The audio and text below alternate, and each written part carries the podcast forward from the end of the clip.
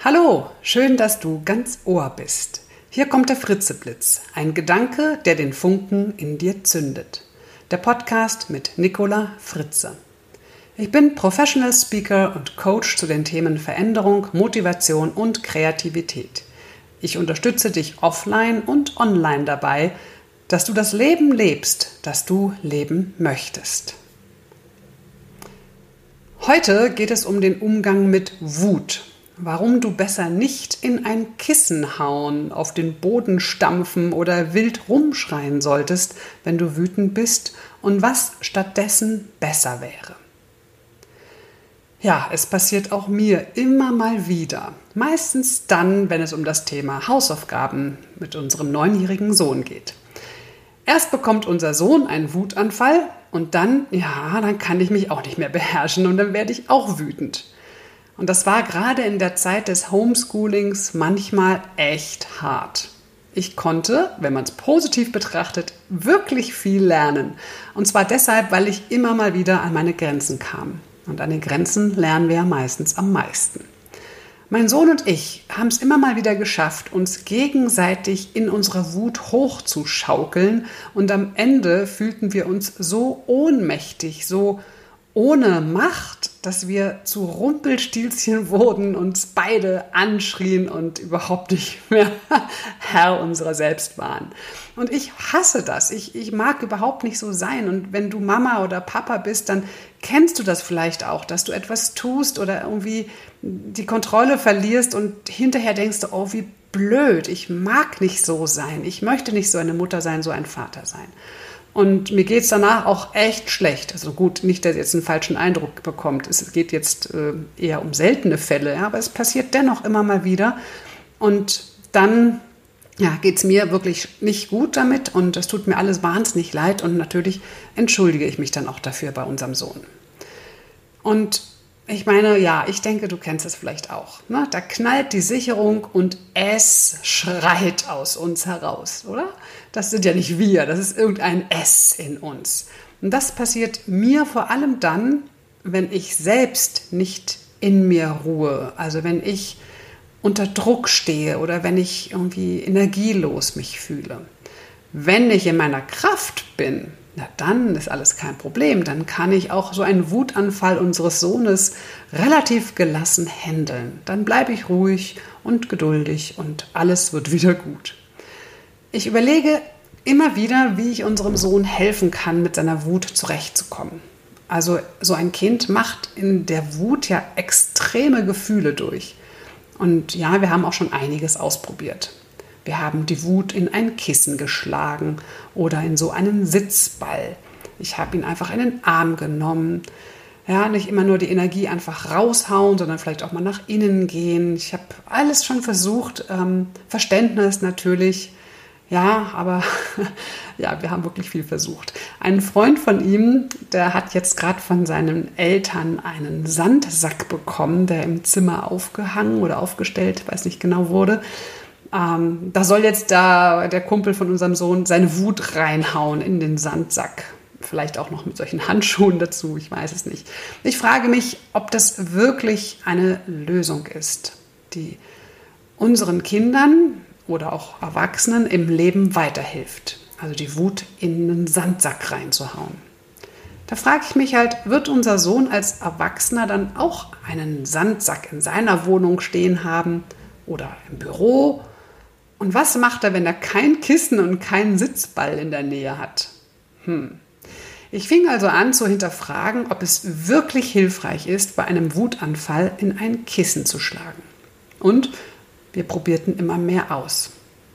Und die wichtigste Erkenntnis war, tja, völlig überraschend, dass unser Sohn den Umgang mit seiner Wut für sich allein lernen muss und ich ich ihm dabei in Anführungsstrichen nur ein Vorbild sein kann.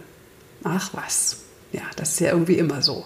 Naja, wir lernen nie aus. Ich fing also an, mich immer mehr mit dem Thema Wut zu beschäftigen, damit ich lerne, mit meiner Wut umzugehen. Grundsätzlich ist der Wut erstmal, ja, ganz neutral betrachtet, eine enorme Energie. Genauer gesagt, eine Veränderungsenergie. Irgendetwas ist so, wie ich es nicht haben will. Wir haben eine andere Vorstellung davon, wie es sein sollte, und irgendetwas oder irgendjemand macht einem einen Strich durch die Rechnung. Die Kunst ist nur, diese enorme Energie so umzuleiten, dass sie konstruktiv genutzt werden kann. Also sprich, wir sie tatsächlich zu einer Veränderung auch nutzen, etwas anders machen. Ja, ja, ich weiß, das sagt sich so leicht dahin. Blöderweise ist da aber immer auch noch diese Ohnmacht. Und Wut und Ohnmacht im Zusammenspiel lassen eben die Sicherung durchbrennen. Man will etwas haben, aber es ist nicht da oder man will es anders haben und man hat dann auch keine Macht, das heißt auch keine Idee, was man tun kann, damit es anders wird. Ja, und dann macht es eben Peng. Die Sicherung knallt. Als ich also in das Thema Wut mich immer mehr hineinlas, immer mehr eintauchte, da entdeckte ich, dass tatsächlich viele Psychologen immer noch es für die beste Lösung halten, die Wut auf eine gefahrlose und, naja, ich sag mal, sozial akzeptierte Weise freizusetzen. Also, sie sprechen von unterdrückten Gefühlen, denen man Raum geben muss. Also doch in das Kissen schlagen und mit den Füßen auf den Boden stampfen, brüllen und schreien, bis die ganze Wut raus ist und man selbst heiser und völlig KO ist? Hm, ich war immer noch skeptisch. Und dann entdeckte ich Brad Bushman von der Iowa State University. Er hat, wie andere auch, die Wirkung untersucht, die eintritt, wenn man wütende Menschen zum Schreien und ins Kissen hauen animiert. Und zwar hat er eine, ein Experiment durchgeführt mit 600 Studenten. Das war vor 18 Jahren, also im Jahre 2002. Was hat er genau getan? Die Probanden sollten einen Essay, also einen Aufsatz verfassen, in dem sie ihre Auffassung zum Thema Abtreibung beschreiben sollten. Diese Essays wurden dann angeblich anderen Studenten zur Bewertung überlassen. In Wirklichkeit bewerteten aber die Versuchsleiter alle Aufsätze, Aufsätze selbst und zwar durchgehend sehr negativ. Das heißt, sie vergaben nur schlechte Noten, gaben nur negatives Feedback und schrieben dann auch noch so Kommentare dazu wie, das ist einer der schlechtesten Essays, die ich je gesehen habe. Ja, das kann man sich natürlich vorstellen. Die Studenten waren nicht sehr erfreut. Sie waren verärgert über diese Bewertung und waren auf diesen fiktiven Gutachter, also diesen angeblichen Studenten, natürlich wütend.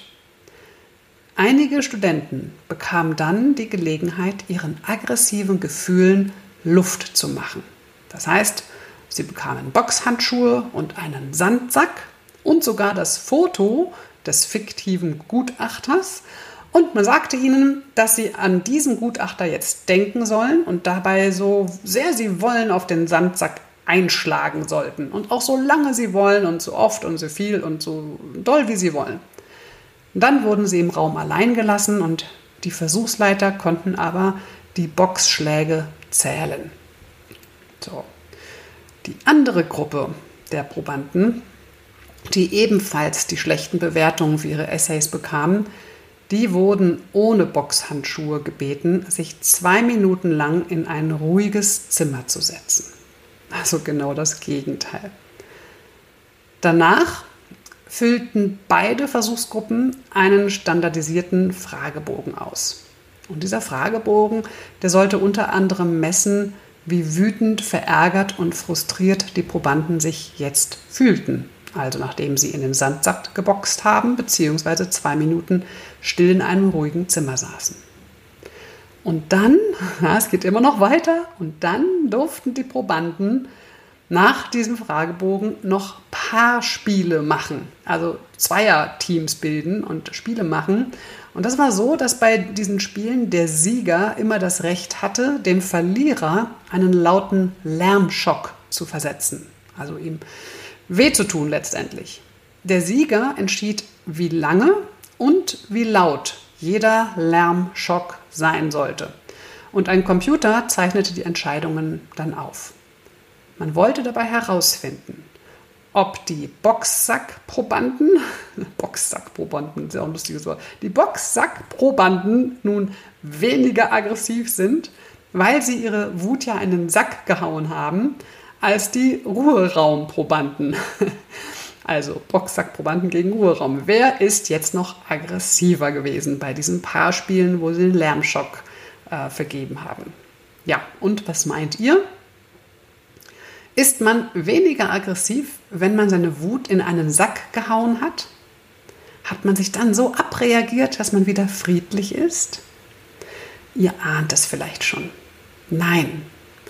Die Boxhandschuhprobanden fühlten sich hinterher viel aggressiver und verabreichten ihren Mitspielern längere und lautere Lärmschocks als die Probanden, die sich für zwei Minuten in einen ruhigen Raum gesetzt hatten.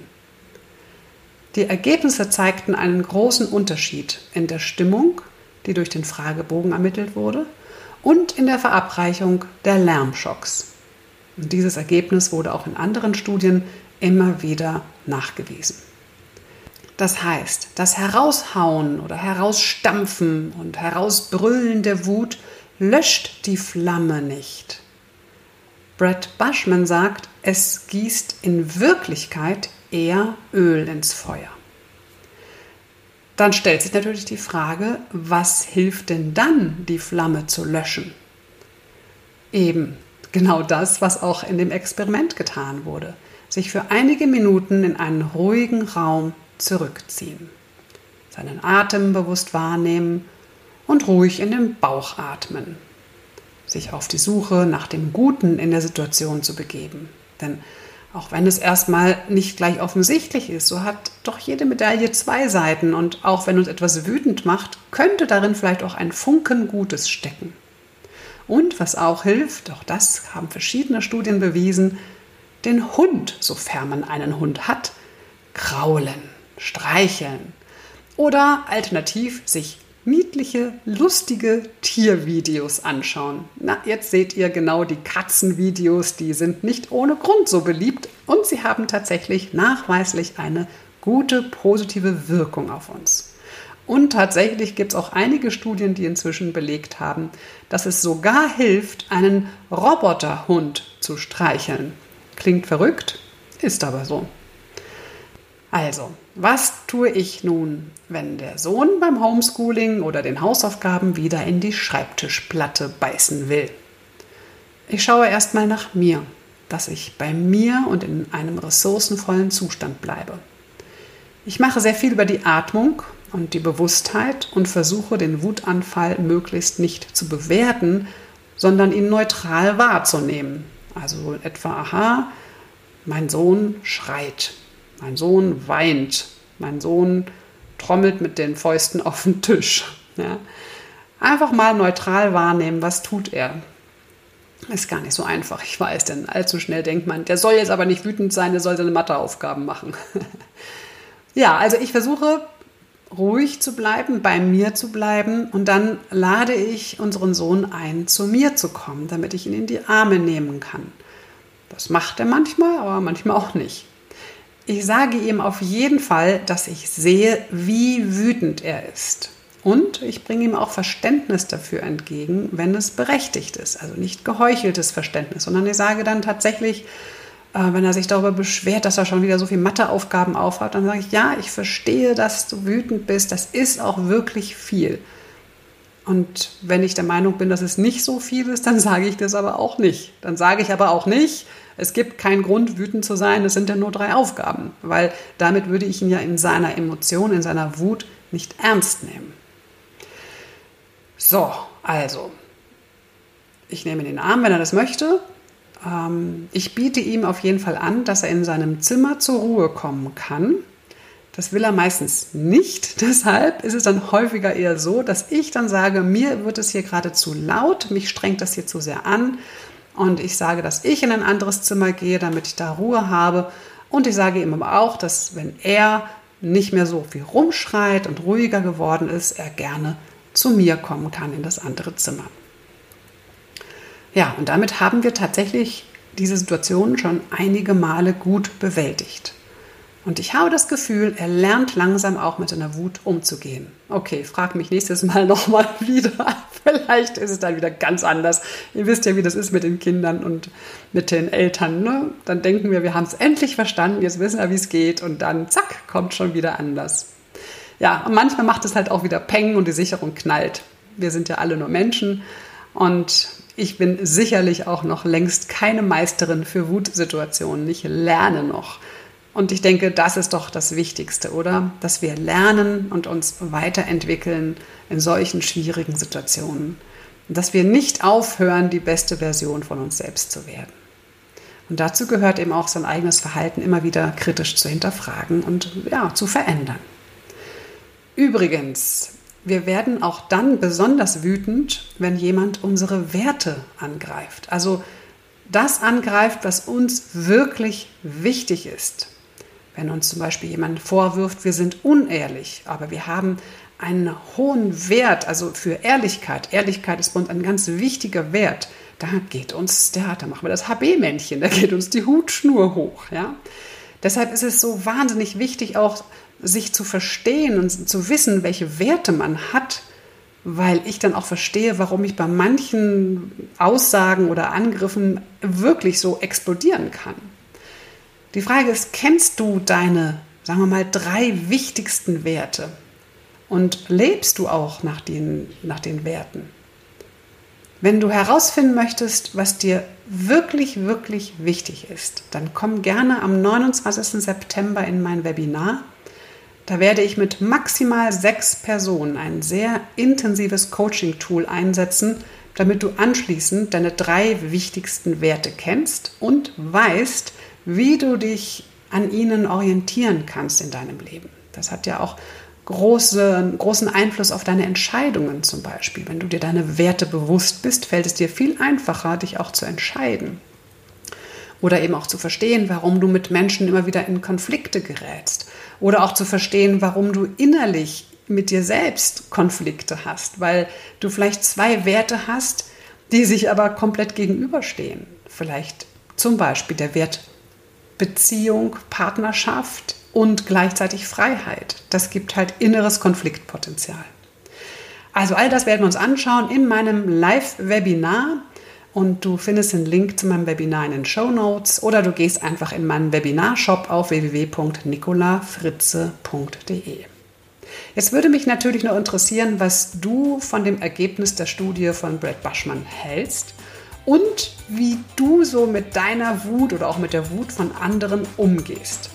Bist du immer noch ein Kissenklopfer und ein Bodenstampfer und Wut hinausschreier oder hast du für dich eine andere Methode entdeckt oder ist es ganz anders, worauf ich noch gar nicht gekommen bin? oder ziehst du dich eher zurück in den Raum und ne, meditierst, wirst ruhig, atmest? Schreib mir gerne einen Kommentar, wie du mit Wut umgehst. Oder schicke mir auch auf Upspeak eine Sprachnachricht, dann antworte ich dir gerne auch mit einer Sprachnachricht. Ich freue mich, dich in der virtuellen Welt in meinen Webinaren zu treffen. Alles Liebe und eine gute Zeit für dich. Bis bald. Das war die Nicola.